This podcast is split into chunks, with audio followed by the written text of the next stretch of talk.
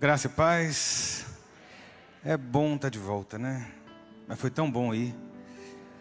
Foram os cinco quilos engordados mais felizes da minha vida. Eu cheguei domingo passado, se eu tivesse vindo, não tinha terno para poder pregar. Oi? Bronzeado, né? E graças a Deus fomos e voltamos em paz, a família toda. E é bom estar de volta, a gente sente muita falta, a gente acompanha tudo que acontece, mas chega algumas horas que a gente tem que dar uma desligada. Esse ano, esse, esse janeiro agora, foi o ano que eu consegui, assim, me blindar. Eu cheguei a bloquear a gente no WhatsApp, para você ter ideia. Porque tem gente que não tem noção que você está em outro país, o fuso é diferente, né? Então, começar a receber mensagem de madrugada é complicado. Você está querendo dormir um pouquinho mais. Eu lembro que eu botei um aviso no meu WhatsApp. Quem, quem me conhece sabe que eu sou muito meigo. E eu botei assim: fale o essencial ou nem isso. Porque você está em outro canto, você não tem como res responder, resolver.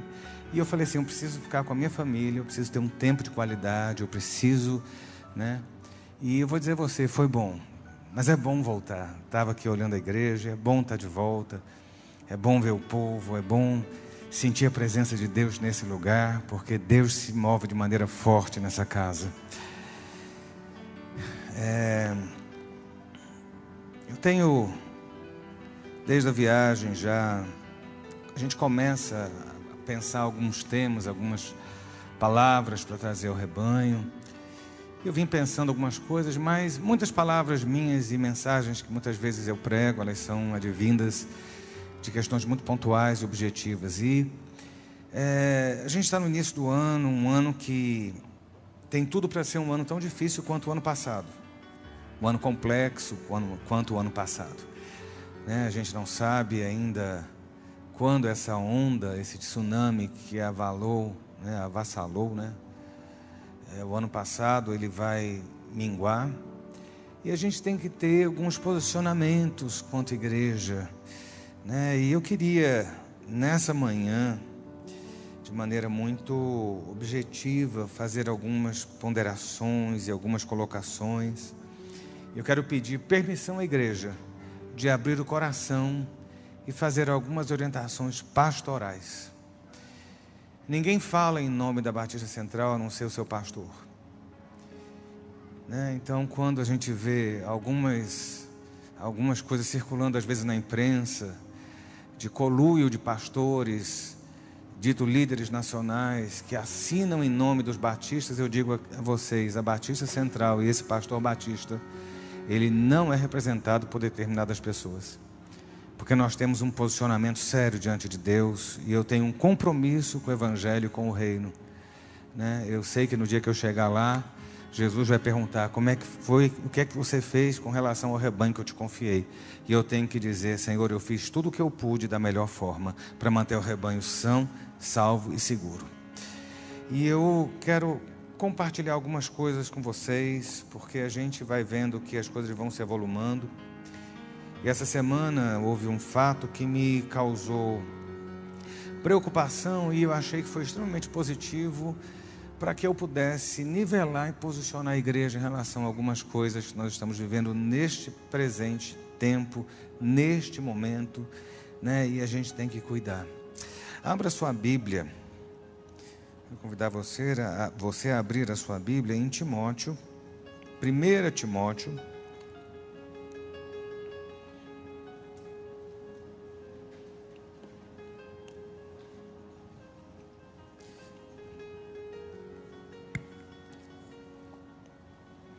capítulo 1.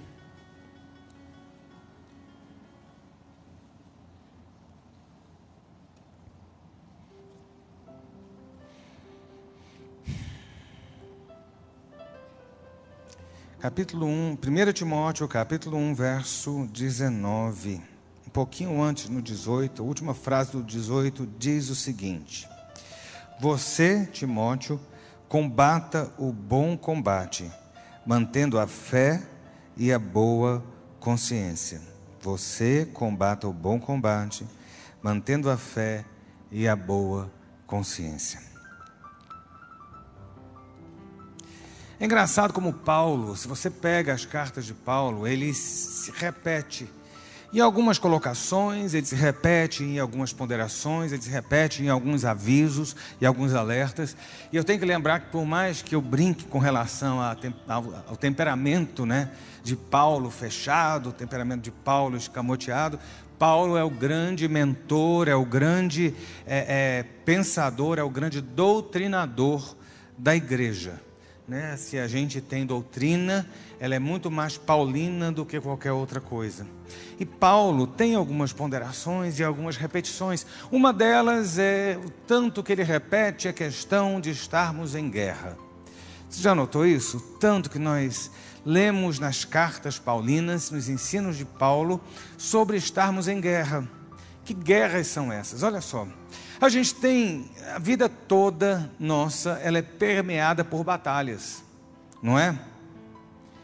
Você desde sempre você está batalhando pela sua sobrevivência. Desde sempre você está lutando para continuar a sua jornada. No ventre da sua mãe, né, o espermatozoide que venceu foi aquele que lutou e conseguiu chegar. Você imaginou isso? É guerra, sempre foi luta né? É luta para você se manter, né, nutrido dentro do ventre.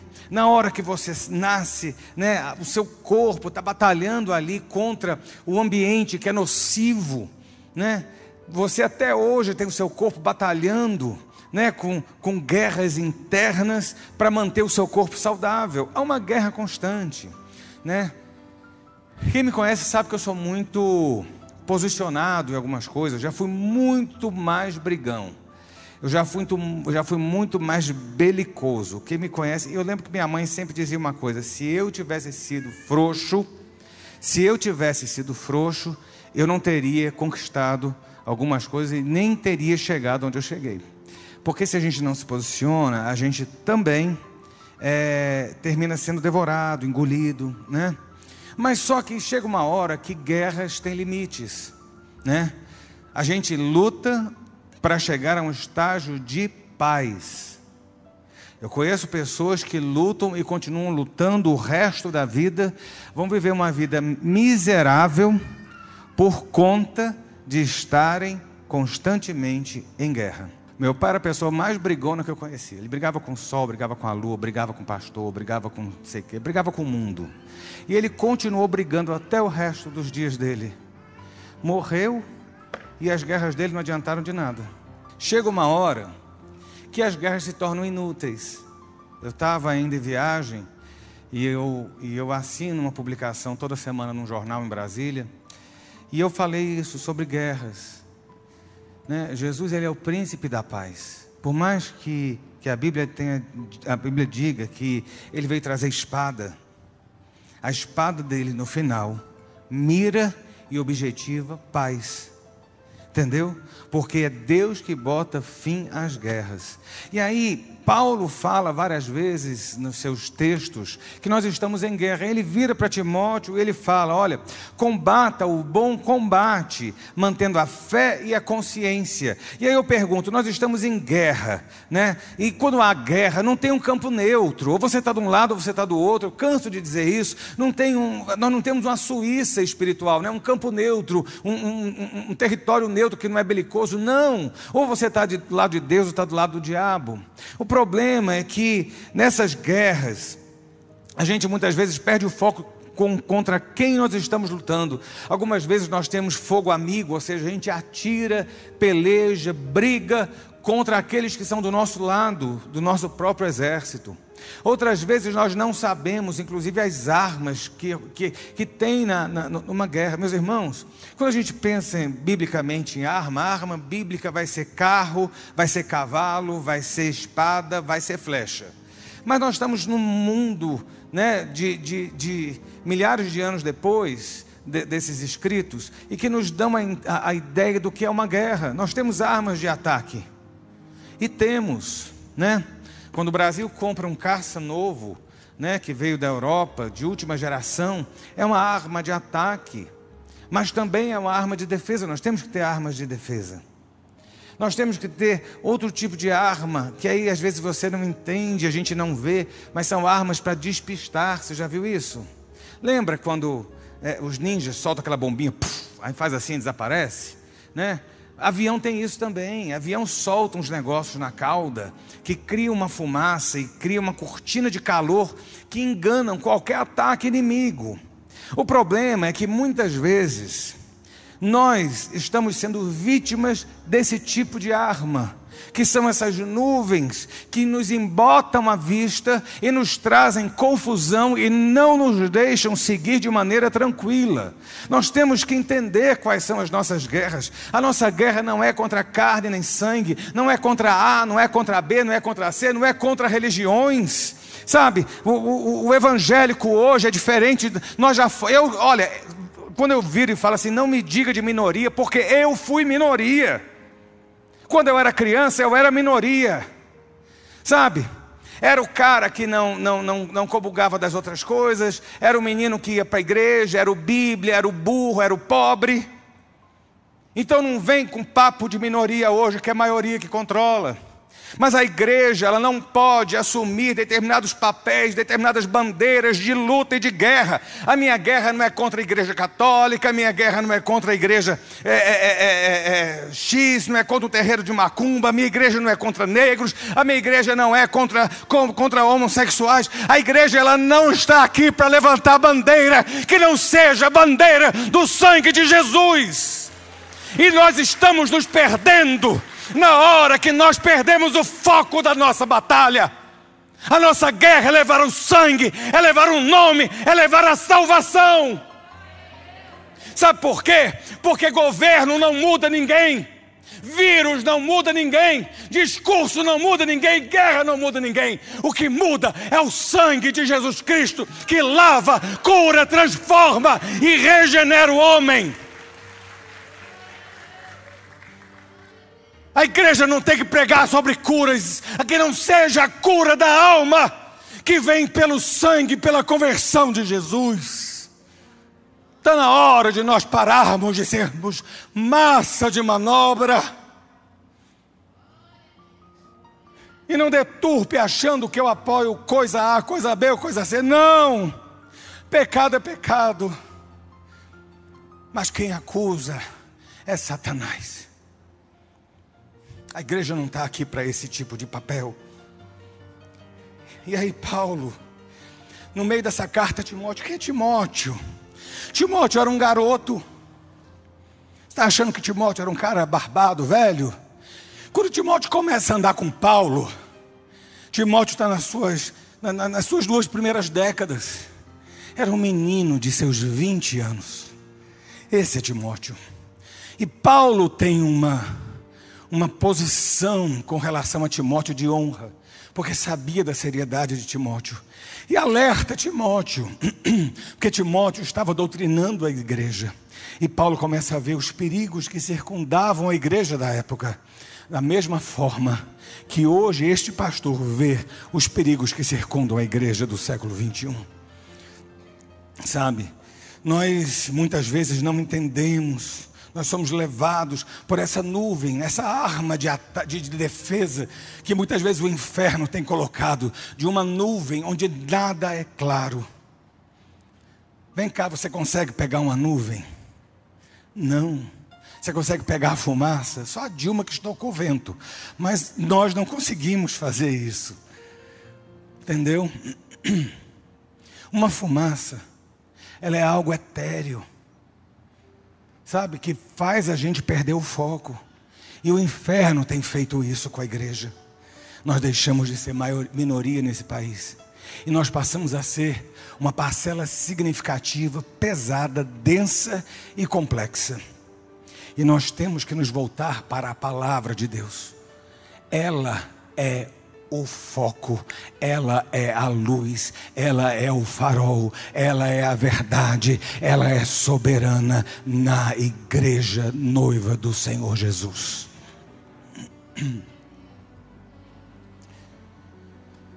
Paulo vira para Timóteo e fala assim: não se ocupe com fábulas e genealogias sem fim. Não se ocupe com fábulas e genealogias sem fim.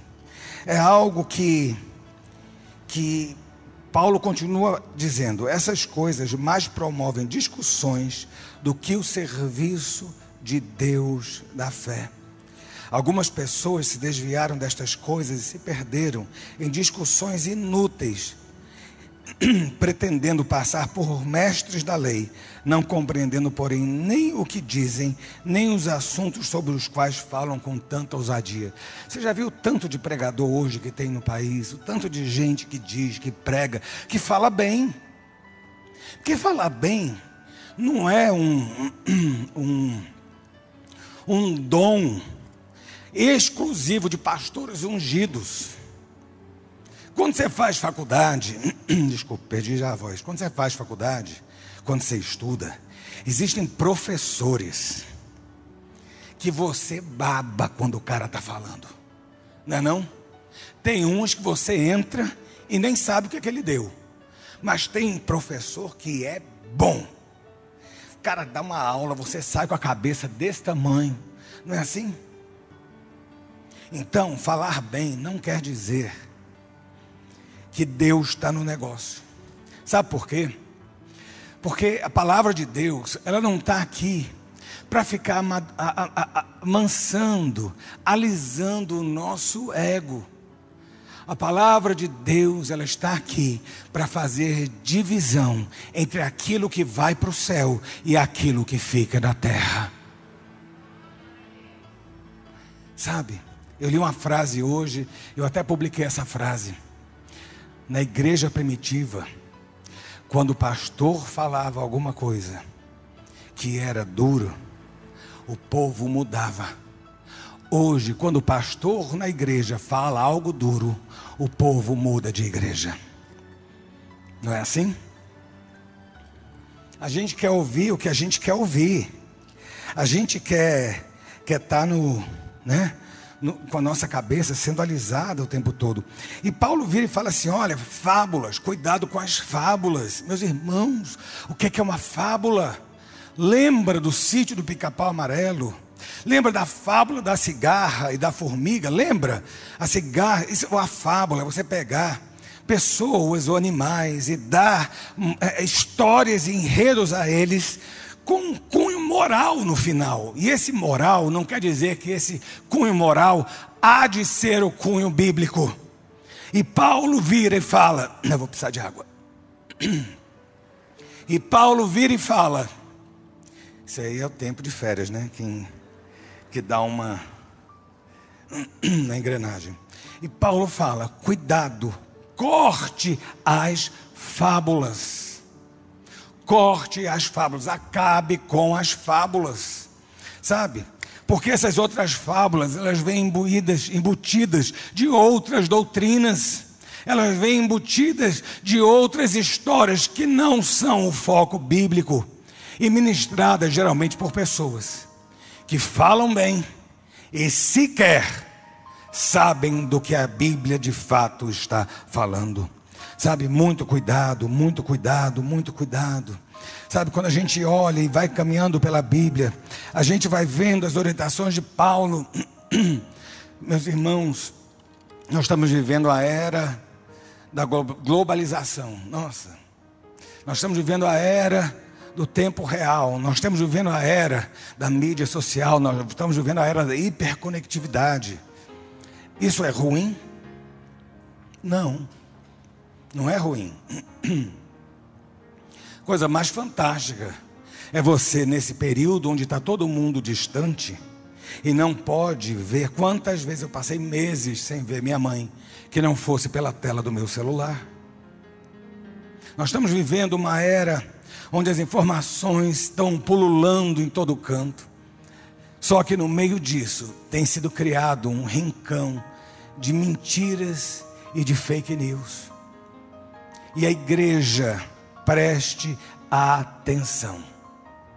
A igreja, eu quero que você olhe para mim nos meus olhos. A igreja evangélica tem sido, através dos seus membros, um dos maiores vetores para dissipação ou distribuição de fake news. Silêncio, né? Eu perguntei: posso falar do coração? Vou falar. Sabe por quê? Porque isso contaminou aqui. Contaminou os pastores. Na hora que mentiras que circulam em todo lugar contaminam a alta cúpula de, da igreja, é hora de dar um basta, puxar o freio e dizer: ou comigo você, você ajunta, ou você espalha fora. Obrigado. Pausa para meditação, né? Está todo mundo olhando para os pastores agora, quem foi? Não é isso. Eu, a gente conversa entre si e a gente vê o tanto que todos nós estamos impregnados com fantasmas e medos. E para isso contaminar o resto não custa. Paulo fala lá em Colossenses que ninguém julgue ninguém pelo comer ou pelo beber. Que ninguém julgue pelo dia de culto é, eu sou de uma época que começou a chacrinha de querer judaizar a igreja evangélica. A bandeira da igreja evangélica é o sangue de Jesus, não é a bandeira de Israel, por mais que eu ame Israel. O dia de culto cristão não é o sábado, é o domingo, sempre foi estabelecido no Novo Testamento, mas chegaram igrejas, líderes que se achavam maiorais e começaram a empurrar essas essas confusões judaizantes no meio da igreja. Paulo, lá dois mil anos atrás, dizia: Olha, pare com isso. Ah, porque a pessoa não pode comer isso. Meu filho, não comer um porquinho.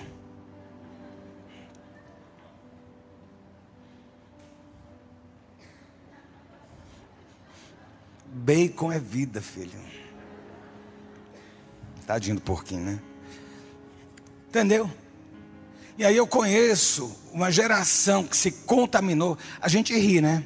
A gente se contaminou. A mesma geração que dizia das bolas da árvore de Natal, que era cabeça de criança. Eu estou voltando a esse ponto, sabe por quê? Porque tem 20 anos atrás, 25. Nós estamos hoje, 2021. Sabe um filme chamado Odisseia no Espaço, 2001, Odisseia no Espaço? Vem cá, nós estamos 20 anos na frente. E a gente já está acreditando nessas lorotas. A gente ainda acha que a Bíblia é um códex, é um índice, é um, um, um, um compêndio para orientar você no que você vai comer ou deixar de comer. Quando você pega Gênesis 9, a Bíblia fala que tudo que Deus fez está lá e Deus diz: você vai comer da fruta, vai comer do bicho. Está lá em Gênesis 9. Aí, púlpito não é lugar de passar dieta. E púlpito não é lugar de pregar outra coisa que não seja o Evangelho, nem a cruz de Jesus. E Paulo fala lá em Colossenses: olha, ninguém julgue você pelo que você. Meu filho, se você não quer comer o bacon, faça um voto: Senhor, jamais comerei bacon na minha vida. Mas isso não é doutrina. Senhor, jamais cortarei o cabelo. Amém, minha irmã. Não corte, bata no pé, faça trancinha. Mas isso não é doutrina. Porque Paulo diz o seguinte, no tocante, em Colossenses, no tocante às coisas, de quem diz, não toque, não proves e não manuseis, aqueles que obrigam a fazer tais coisas, não passam de mero prazer carnal, querendo mostrar que atos físicos podem trazer gestos de humildade e santidade. Está entendendo? Ou não está entendendo? A gente vai chegar onde vocês acham que eu vou chegar. Entendeu? Então você não pode, não vai, isso, aquilo. Cuidado, meu irmão. Cuidado. Igreja não é para passar coisa de moda. Igreja não é para dizer como é que está. Sabe? Não. Não. A igreja ela tem que pregar e dizer o seguinte: pare de julgar e passe a pregar. Pare de julgar e passe a orar. Pare de acusar e passe a abraçar. A igreja está aqui para isso. Nós estamos vivendo um período de, de guerra no país. De guerra. Há dois anos atrás eu falei isso. Há um principado novo. Alguns de vocês vão lembrar. Há um principado novo que ascendeu no país. Que é belicoso e clama por sangue. Há dois anos. E a gente está aí no meio de uma guerra, achando que a gente tem que botar fileira, montar fileira e ser exército de A, de B, de C. Meu filho, eu não sou nem de A, nem de B, nem, eu sou de C, de Cristo Jesus.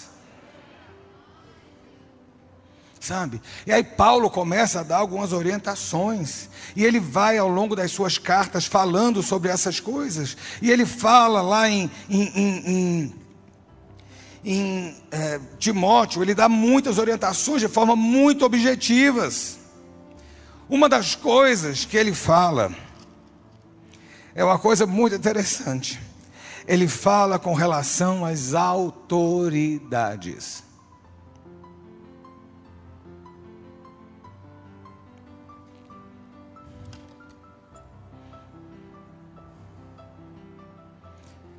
Nós daqui para fora somos entes políticos a igreja não pode tomar partido ou ser contra qualquer coisa concernente a governo.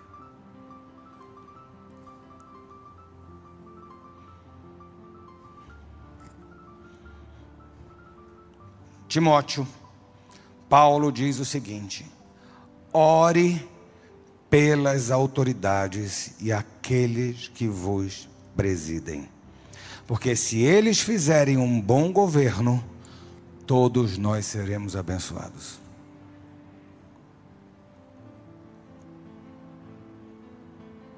Precisa pregar mais alguma coisa em relação a isso?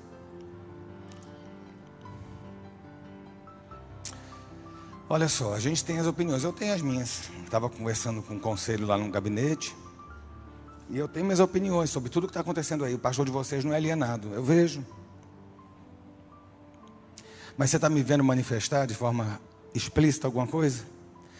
Está para nascer o dia que a igreja vai assinar uma carta pedindo impeachment ou pedindo a continuidade de qualquer governo, seja desse ou de qualquer outro. Isso não é função da igreja. Isso não é função de um pastor. Se eu tenho que ir lá, eu tenho que ir lá com voz de profeta para dizer está certo ou está errado. Eu não tenho que estar tá indo para poder bajular, paparicar e para ser estrelinha. O pastor de vocês tem um compromisso de se manter distante de todo esse tipo de envolvimento e manter a igreja preservada, com as portas trancadas para impedir que a contaminação das guerras de fora contamine o rebanho dentro. Se você é Bolsonaro, se você é Lula, se você é o menino lá de São Paulo, como é que é? O Dória. Pouco me importa. Você é ovelhinha de Jesus aqui. Amado, vai para o céu. Sabe você que é petista, crente? E sabe você que é Bolsonaro, crente? No dia que vocês morrerem, vocês vão para o céu. Tu já imaginou passar a eternidade?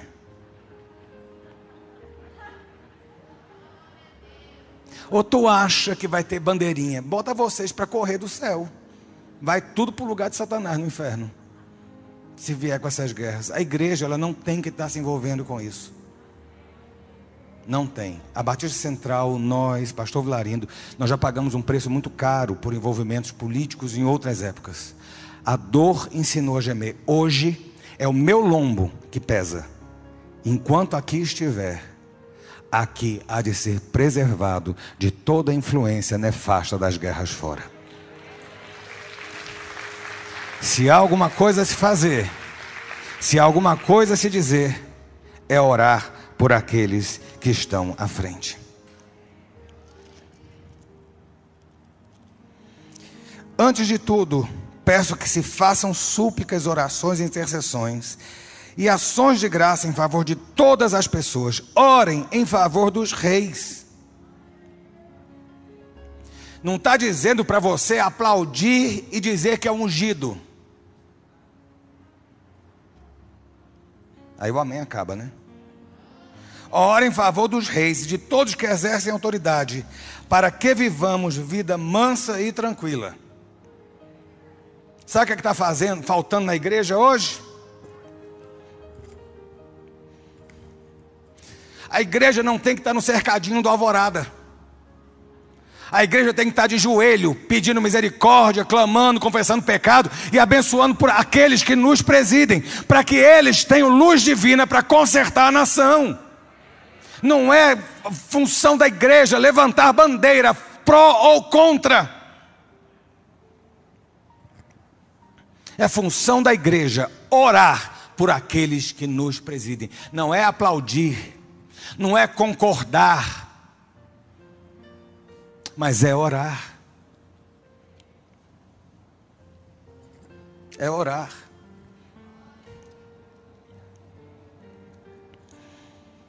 Duro, né? Pastor chega de viagem e já chega assim no gás, né?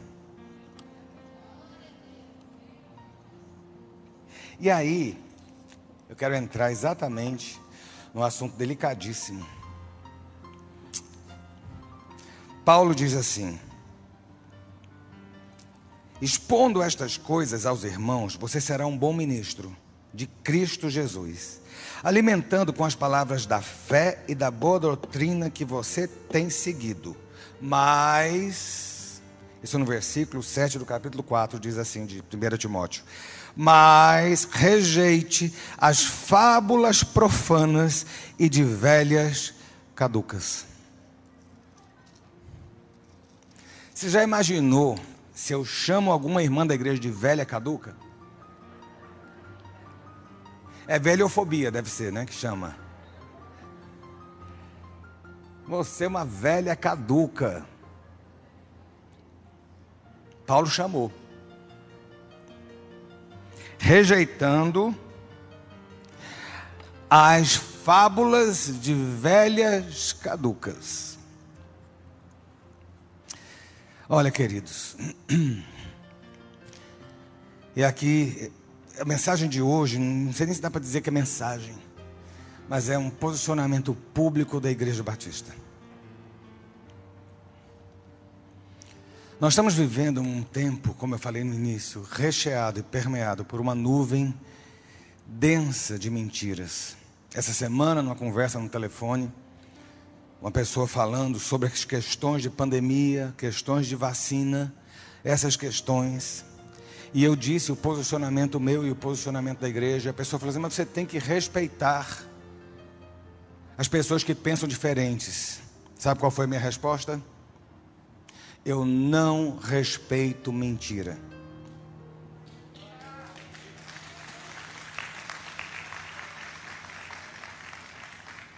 Eu tenho 51 anos. Alguém deve ter pensado aí o quê? Uma boa ideia, né? Eu tenho 51 anos. A vida é praticamente toda dentro da igreja. Quando eu era adolescente, quando eu era adolescente, isso no século passado, é duro falar isso, meus irmãos. No século passado, nós, pastores, vamos lembrar de um negócio chamado Nova Era.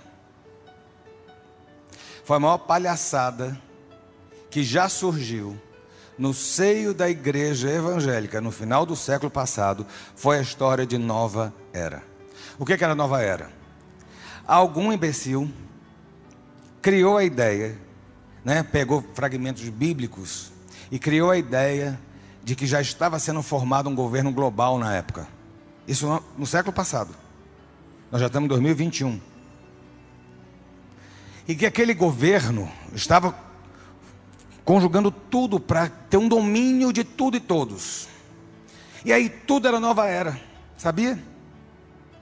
Vem cá, a bandeira dos gays não é o arco-íris. Mas deixa eu dizer a você: o arco-íris quem criou foi Deus. Então, a, a patente é bíblica, está em Gênesis. Um idiota disse: Eu assisti uma vez. Porque o arco-íris é coisa da nova era. Parece berrante, né? Hoje, você está inteligente, lindo, belo. Na época, todo mundo acreditou.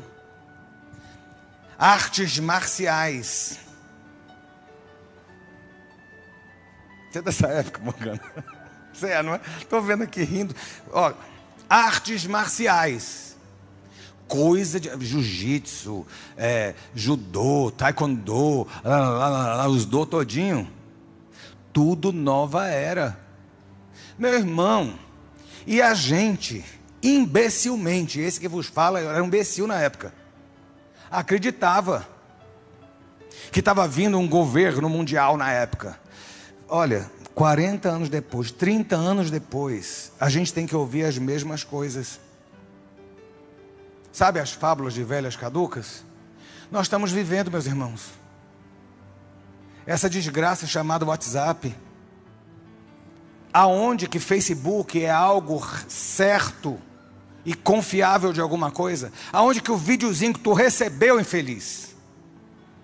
É verdade.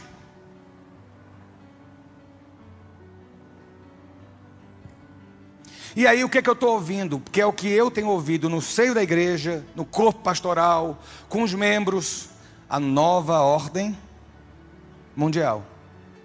Ai, gente, canseira. E eu estou vindo aqui hoje fazer um apelo. Pare com idiotice. Pastor, pare com idiotice. A nova ordem mundial e aí a história é a seguinte: o vírus, ele é fruto dessa nova ordem mundial, que foi criado na China pelo anticristo que já está aí, para poder dominar e contaminar o globo, matar uma boa parte da população, para ficar mais fácil para o anticristo tomar conta. É isso, meus irmãos. Eu sei que deve ter milhares de pessoas me assistindo. Isso aí vai rolar para tudo quanto é canto depois. Depois do anticristo criar o vírus na China, deve ter sido criado mesmo, meu irmão, lá.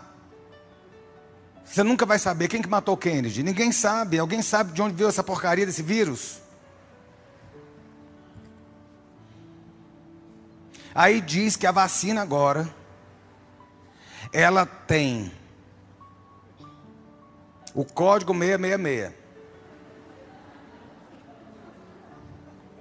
Para controlar, vai esterilizar você, viu, varão? Se você tomar vacina, vai. Gente, pelo amor de Deus, tem limite.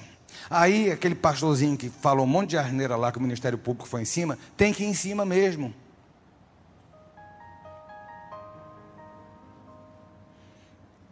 Meu irmão, eu vou te contar um negócio. A justiça permitiu você não é obrigado a tomar vacina. Amém, né? Os meus funcionários que não tomarem vão para a rua. Os pastores que não tomarem vão continuar membros, mas eles deixam o ministério. Isso foi decidido agora de manhã. E isso inclui todo mundo. Minha mãe está na fila já agora, com 70 anos. Aí dela se não tomar. Eu estou mandando um recado.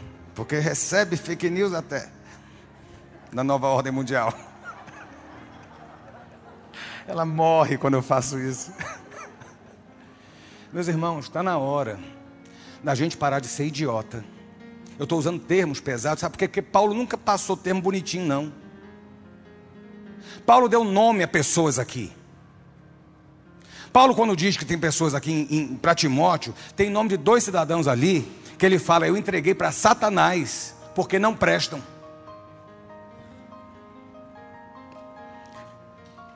Agora que se entendeu, né? Que tem que vacinar, aí o governo federal está correndo atrás da vacina. Aí todo mundo está correndo atrás da vacina. Mas os crentes estão aí, na fake news da nova ordem mundial.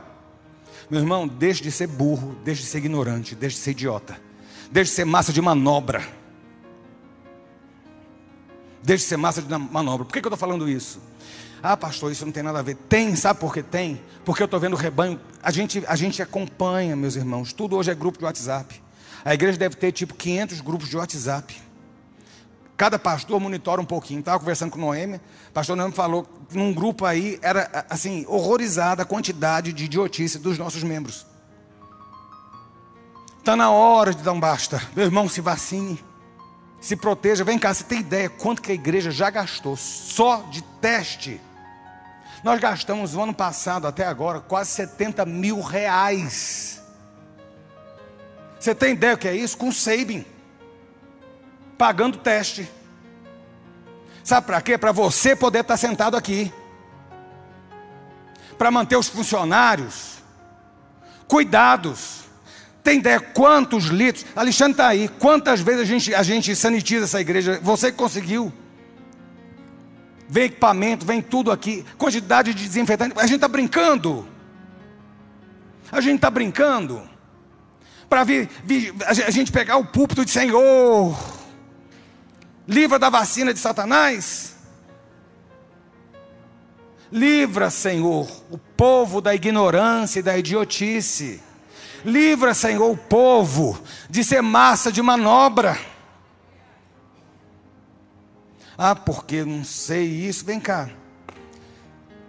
Se tu não for vacinado, tu não consegue emprego, tu não faz um monte de coisa, não é isso? Tem um amigo meu que trabalha com aviação. Família Natureba. Nunca tinha tomado uma vacina. Adulto. Foi trabalhar na aviação. Primeiro dia na Gol. Cadê a Paulinha? Está aí. 16 vacinas. Teve que tomar, porque ele não tinha tomado nenhuma na vida. Alguma vez, infeliz, tu pensou quantos por cento será que essa vacina protege? veio da China, veio da Índia, veio de não sei aonde. O mais legal é que a vacina da Inglaterra vem da, Índia, vem da China. E o povo, na idiotice toda, não vou tomar a vacina da China. A outra de Oxford também vem da China. Você vacina o seu filho, não sabe nem o que é estão enfiando no braço da criança. Alguma vez você perguntou o que é aquilo? Leva a carteirinha, que é que tem? Igual cachorro, né? Porque é a mesma coisa. Você não sabe o que está dando para o seu filho. Tu não vacinou? E agora vem com palhaçada dizer que não vai? Por que, que não vai? Aí, como é, que a gente, como é que a igreja fica? Com a liderança, né? Se a gente não está protegido. Vacina não é uma questão sua individual.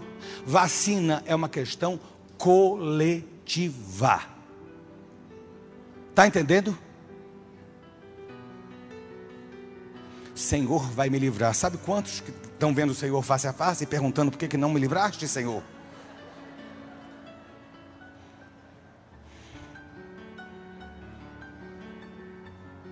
Né? Você tem ideia de todos os protocolos que a gente tem, tudo que se faz. Sabe por que eu estou falando isso, meus irmãos? É um apelo. Porque domingo que vem a gente prega normal, você vai dar glória, você vai dar aleluia, você vai chorar em nome de Jesus. Mas hoje eu preciso falar isso, para não ter que falar de novo, para deixar ficar gravado. Oh, se a vacina é da Rússia, se a vacina é de não sei aonde, se é não sei aonde, se é não sei aonde. Aí, olha, meus irmãos, a gente é tão idiota, a gente é tão manipulável. E não é de hoje. Jesus estava com seus discípulos e pergunta para os seus discípulos assim: quem dizem os homens que eu sou? O que é que eles disseram de Jesus? Elias, Jeremias ou algum dos profetas. Ninguém tem certeza de nada. Crucifica quem? Jesus ou Barrabás? O que é que o povo disse? Barrabás. A vacina da China vai matar. O que é que o povo diz? Vai matar. A vacina da Inglaterra, de Oxford, vai viver, vai viver, veio da China. É assim, estão manipulando você. Vai botar, olha, meus irmãos, em nome de Jesus Cristo. China é comunista, Estados Unidos é o país mais capitalista selvagem do mundo. O Brasil é qualquer coisa.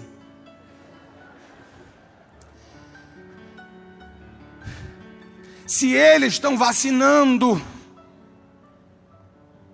não é porque eles vão deixar a China dominar eles com a tal da vacina. Você acha mesmo que milhares de cientistas vão juntos fazer um coluio mundial?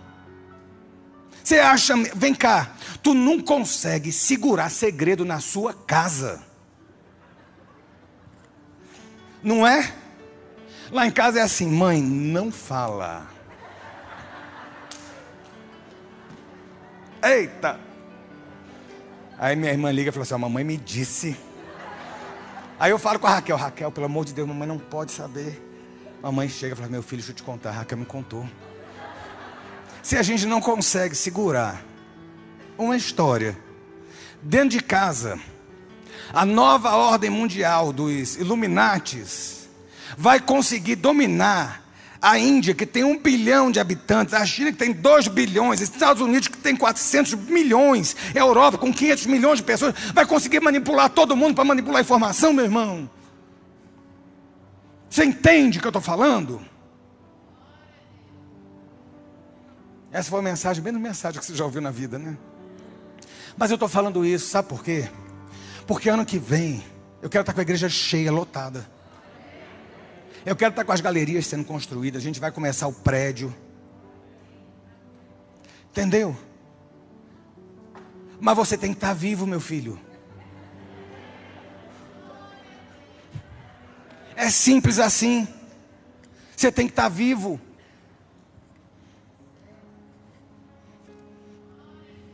A vacinação dos 80 já chegou. Eu já estou mirando os pastores de 80 com a carteirinha. Os de 70 vai chegar agora, fevereiro. Sabe?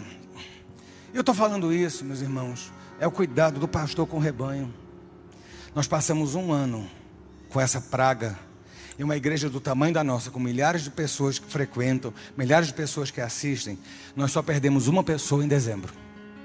E foi duro. Eu perdi uma ovelhinha que eu não pude dar tchau. E eu não quero perder você.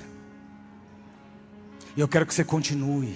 E eu quero que você esteja com a gente. Eu quero que você fa... venha, venha para cá no dia da, da, da, da fogueira das máscaras.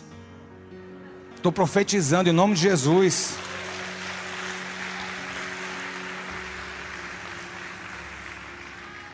Entendeu? Nós vamos fazer um fogueirão, meu filho. Vamos pisar a cabeça de Satanás, do Covid, de tudo e todo mundo. Vai ser uma glória, vai descer o fogo. E olha lá se Jesus mandar o fogo descer do céu. Entendeu? Eu quero isso. E a gente muitas vezes está vendo o rebanho. E aí quando você olha Paulo, por que, que eu estou sendo tão prático? Talvez eu nunca tenha sido tão objetivo em pontos como esses eu estou sendo hoje. Mas se você olhar as cartas paulinas, que ele orientava igrejas e pessoas, Paulo era, era direto no que ele falava com as pessoas. Como ele fala aqui, ele, na carta de Timóteo, ele fala assim: olha, quanto aos ricos, os ricos têm que agir assim, assim, assim. Quanto aos viúvos, têm que agir, agir assim. Quanto às mulheres, assim. Os homens, tal jeito. E você com a doutrina. Com o outro lá, ele fala lá: olha, cuidado com esse negócio de comer, não comer, comida consagrada, não consagrada, e papapá. Cuidado com essas coisas. Paulo ia de forma objetiva, estava nos meus bois. E a gente tem que fazer isso. Você tem que cuidar. Eu também. Meu filho. Deixa Deus guardar você. Mas eu digo a você: quando você está doente, você fica só na oração? Não, você não procura um médico. Entendeu? A ciência, olha, resumo da mensagem de hoje. A Batista Central, ela é pró-vacina e a Batista Central ela é pró-ciência. Ponto. Foi essa mensagem que eu botei no grupo dos pastores. Não se discute isso. A ciência é dona da verdade? Não. A ciência não é dona da verdade. Sabe de onde vem o termo ciência?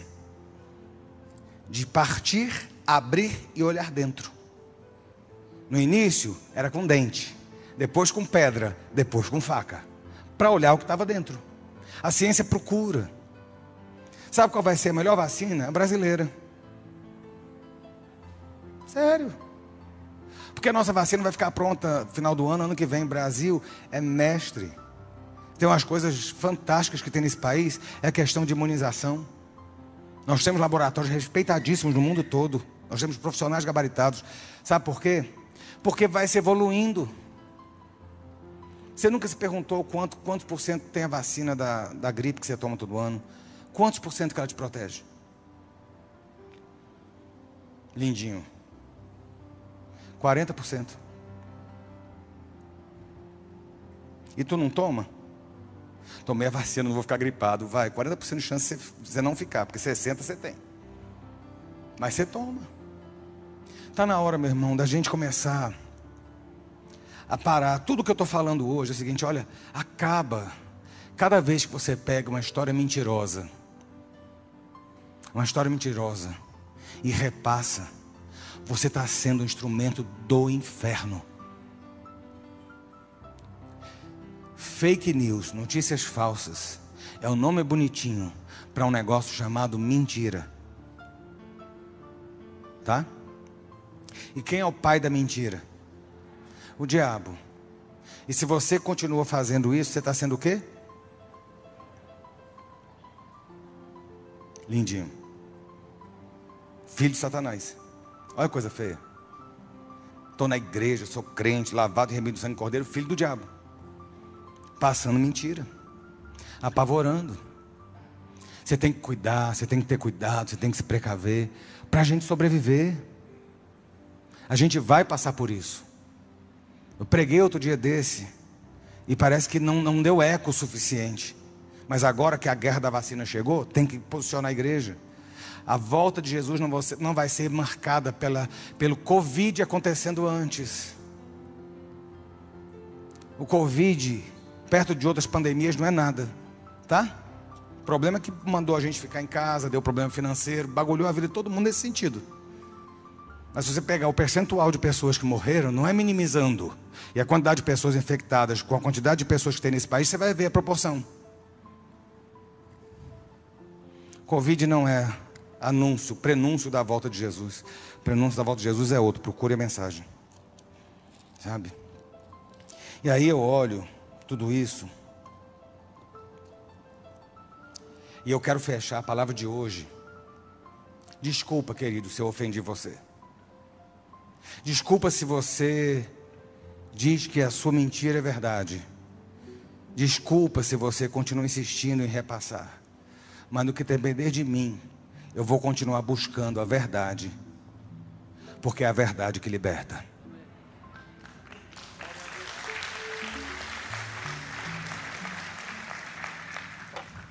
E você, ó Timóteo, guarda o que lhe foi confiado evitando os falatórios inúteis e profanos e as contradições daquilo que falsamente chamam de conhecimento, pois alguns, professando, se desviaram da fé. A graça esteja com vocês. Se despede Paulo. Deus os abençoe.